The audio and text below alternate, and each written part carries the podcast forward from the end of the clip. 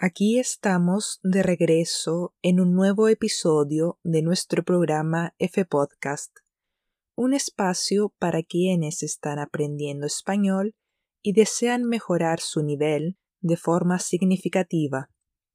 Mi nombre es Denise, creadora y presentadora de F.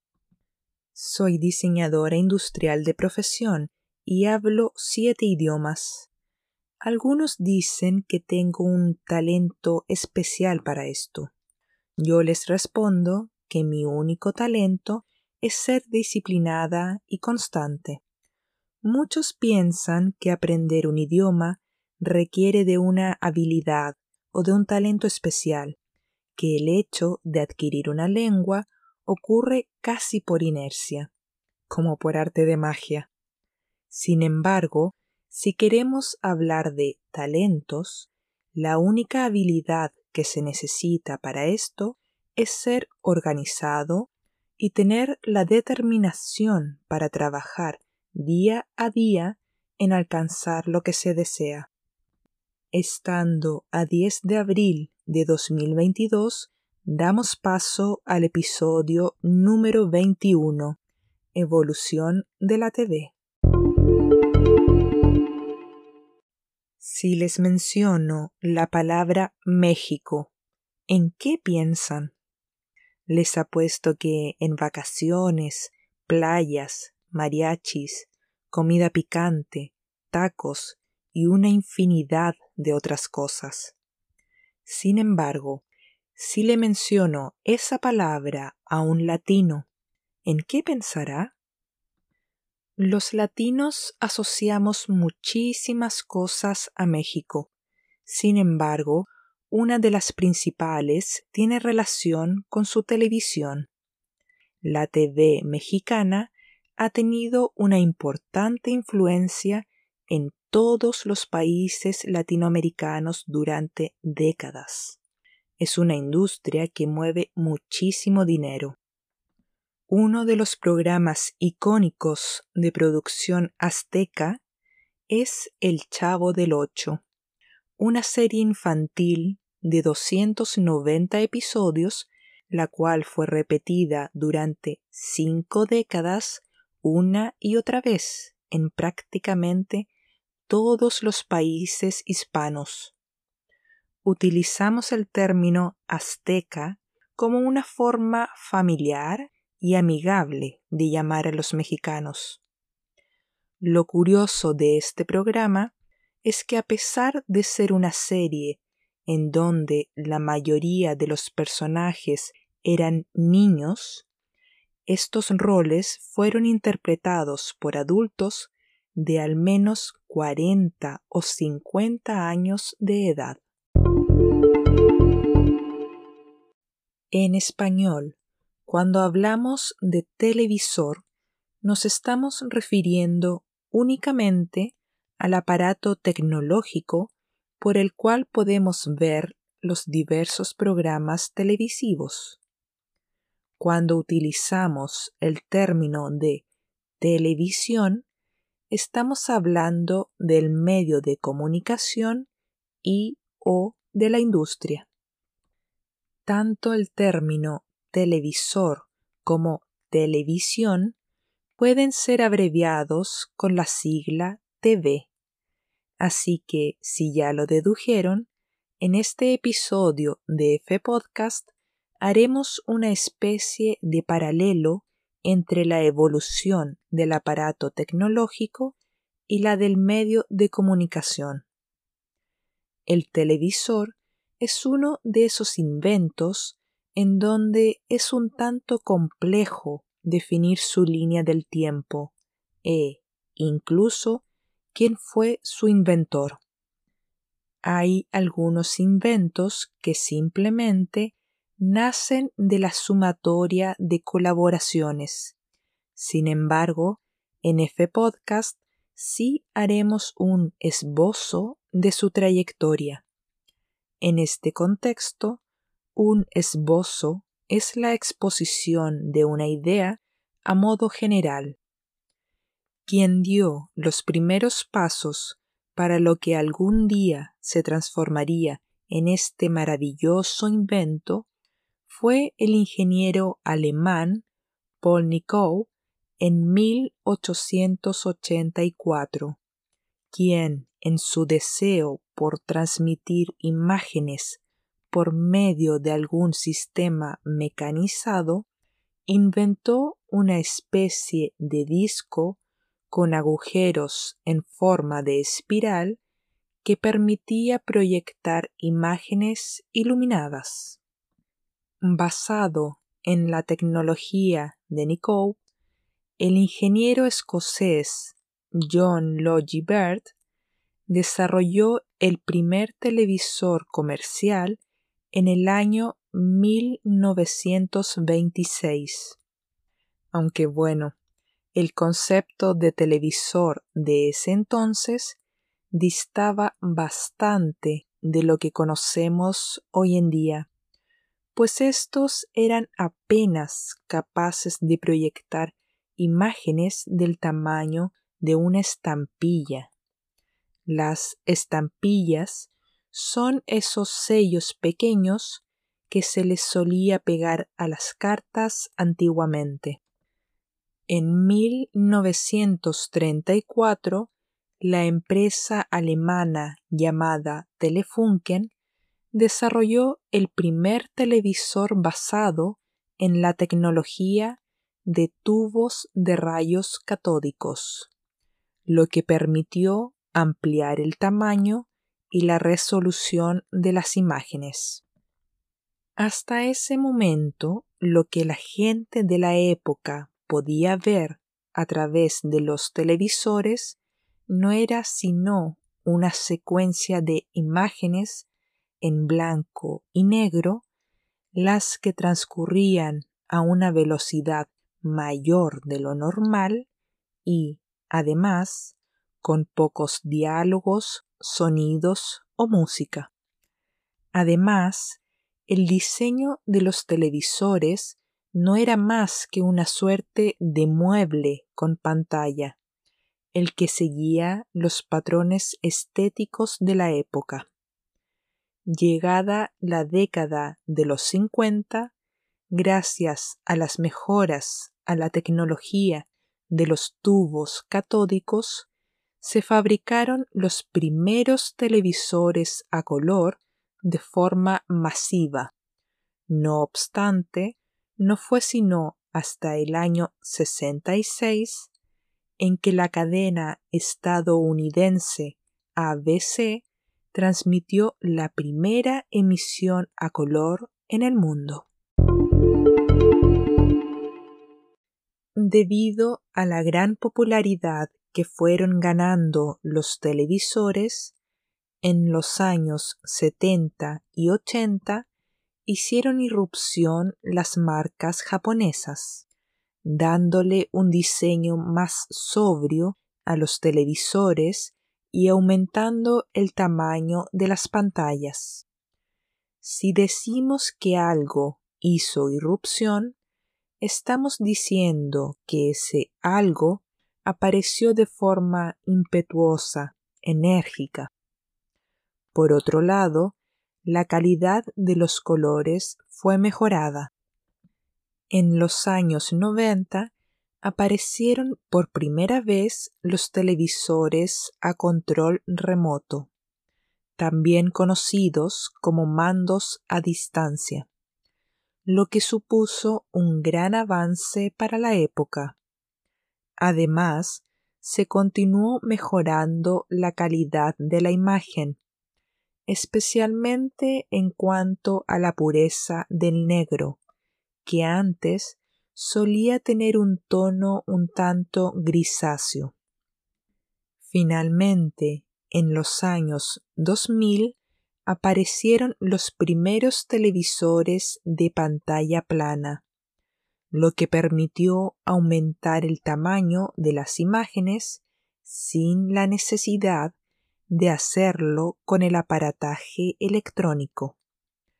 Los primeros fueron los LCD, televisores con pantallas basadas en la tecnología llamada como cristales líquidos, la cual generaba un efecto fantasma en los movimientos de las escenas.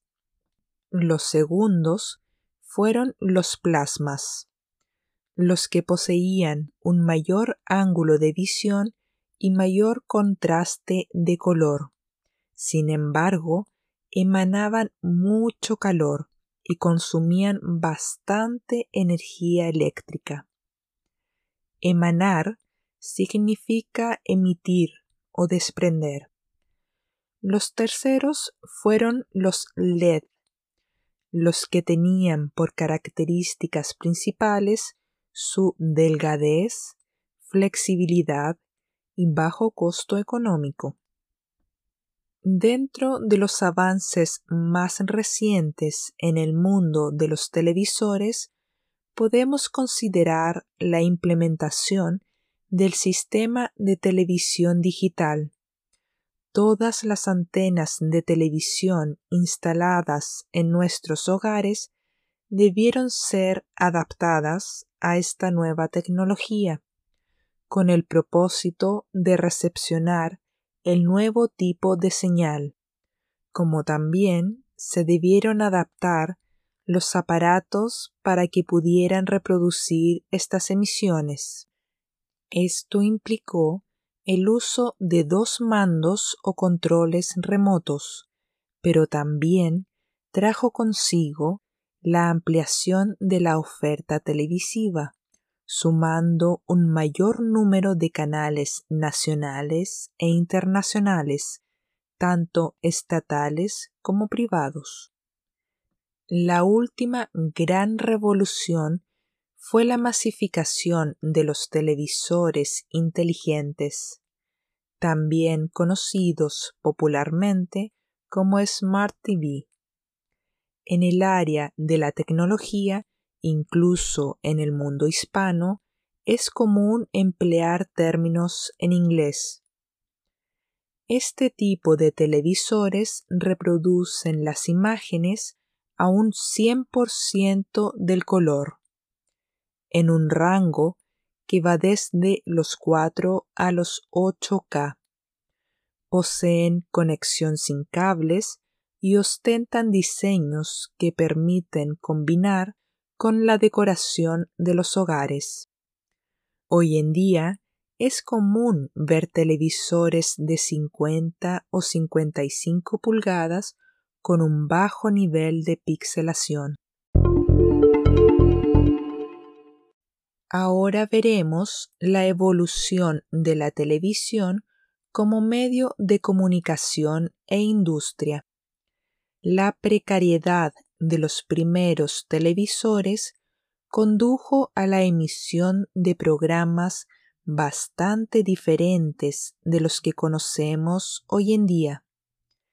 El concepto de precariedad hace alusión a la carencia de medios, recursos o tecnologías, entre otros. Los primeros años de la televisión fueron tal como mencionamos anteriormente, en blanco y negro y, por lo demás, absolutamente mudos, es decir, sin ningún tipo de sonido, diálogo o música. Los actores debían maquillarse de color verde y pintarse los labios de negro para que los lentes de las cámaras pudiesen captar con nitidez sus movimientos faciales. El calor de los escenarios era inhumano, debido al excesivo calor que emitían los focos. Estos programas solían durar tan solo unos minutos, ya que costaba muchísimo trabajo y dinero producirlos. El segundo paso de la televisión apuntó a la incorporación de sonidos y música, lo que ya fue un gran avance. Esto permitió darles mayor dinamismo a las historias. Un famoso actor de la época fue, como diríamos en español, Charles Chaplin. ¿Quién no conoce su icónico aspecto y forma de caminar? Cuando llegamos a la incorporación de los diálogos, probablemente nos encontramos ante el primer gran avance. Esto supuso la diversificación y emisión masiva de todo tipo de programas televisivos, tales como noticieros y películas breves. La diversificación es la acción de variar una cosa. Ya en los años 30 y 40 podemos apreciar claramente cómo la televisión comenzó a ser utilizada con fines políticos y propagandísticos. Regímenes totalitarios, como lo fue la Alemania nazi de Hitler, hicieron de este medio una de sus armas más poderosas. Creo que todos hemos visto más de alguna vez videos de esta época. Videos en blanco y negro, con poco control del volumen y movimientos acelerados. Algo típico de la televisión de ese entonces.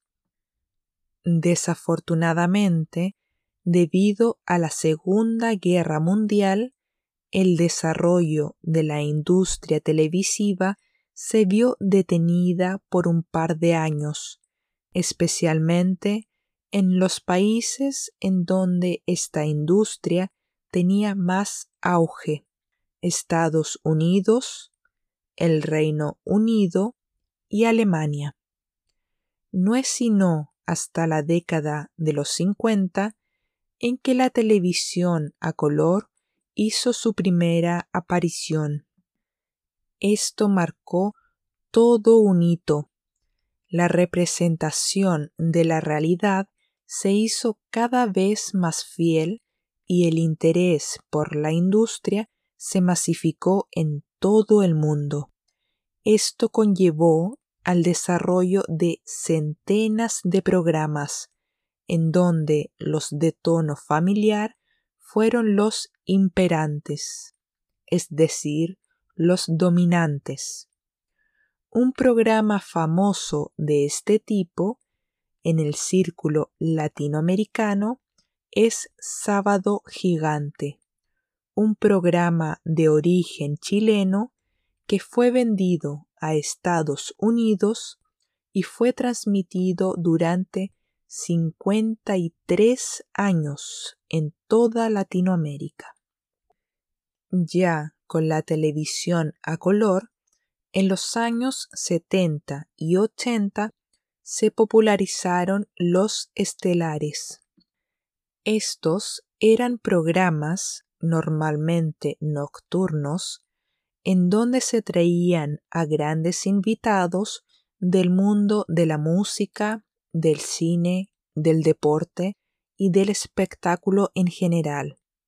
Además, se masificó la emisión de telenovelas, las que hasta el día de hoy suelen tener un gran éxito.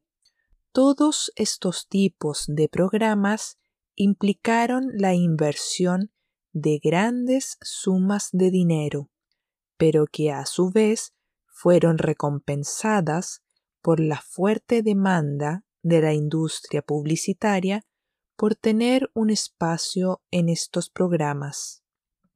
Entrados en los años 90, se expandió el uso de la televisión por cable, también llamada como televisión de pago, esto implicó la ampliación del número de canales disponibles, como también el tipo de ofertas.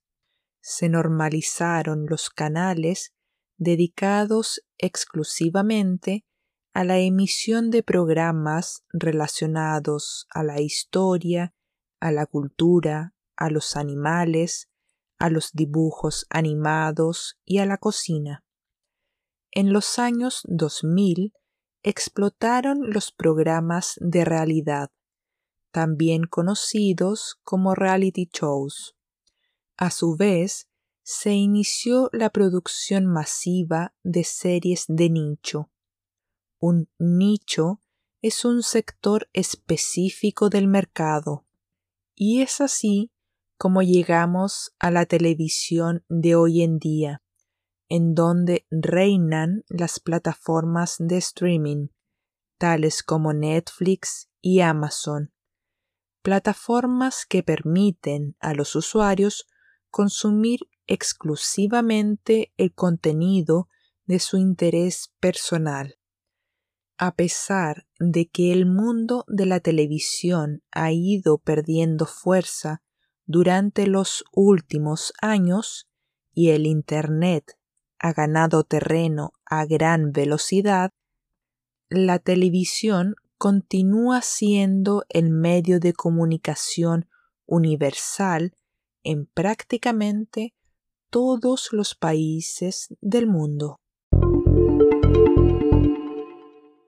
Todavía recuerdo perfectamente los televisores que había en la casa de mi abuelita cuando yo era niña. Ciertamente, televisores muy diferentes de los de hoy en día. Pensar que en ese entonces, para sintonizar un canal, se debía girar una perilla, perilla que muchas veces se echaba a perder y debías girar el eje con un alicate. El alicate es una herramienta metálica con dos brazos cruzados que sirve para, por ejemplo, apretar tuercas o doblar alambres. Al menos sí alcancé a ver los televisores de pantalla plana aún siendo niña. Como todo infante, durante mi niñez vi muchísimos dibujos animados, en donde la mayoría ya han quedado en el olvido. No obstante, aún recuerdo mis favoritos, los Picapiedra, los supersónicos, Rugrats, Pinky y Cerebro, Oye, Arnold y el laboratorio de Dexter. Estoy segura de que la mayoría de ustedes reconoce a más de alguno de los que mencioné, ya que ninguno de estos es de origen hispano. Si algunos de ustedes todavía no se han enterado, les cuento que las transcripciones, quizzes y material extra de los tres primeros episodios del podcast se encuentran disponibles de forma totalmente gratuita en el sitio de F en Patreon. Además, las secciones de Patreon que son exclusivas para los suscriptores también están a disposición pública con sus tres primeros capítulos. Cada vez que se cree una nueva sección en F Podcast, podrán disfrutar de todo el contenido extra de las tres primeras emisiones. Como saben, el link de acceso a Patreon lo pueden encontrar en las cajas de descripción de F Podcast. Los espero en el episodio número 22 del programa. Hasta entonces.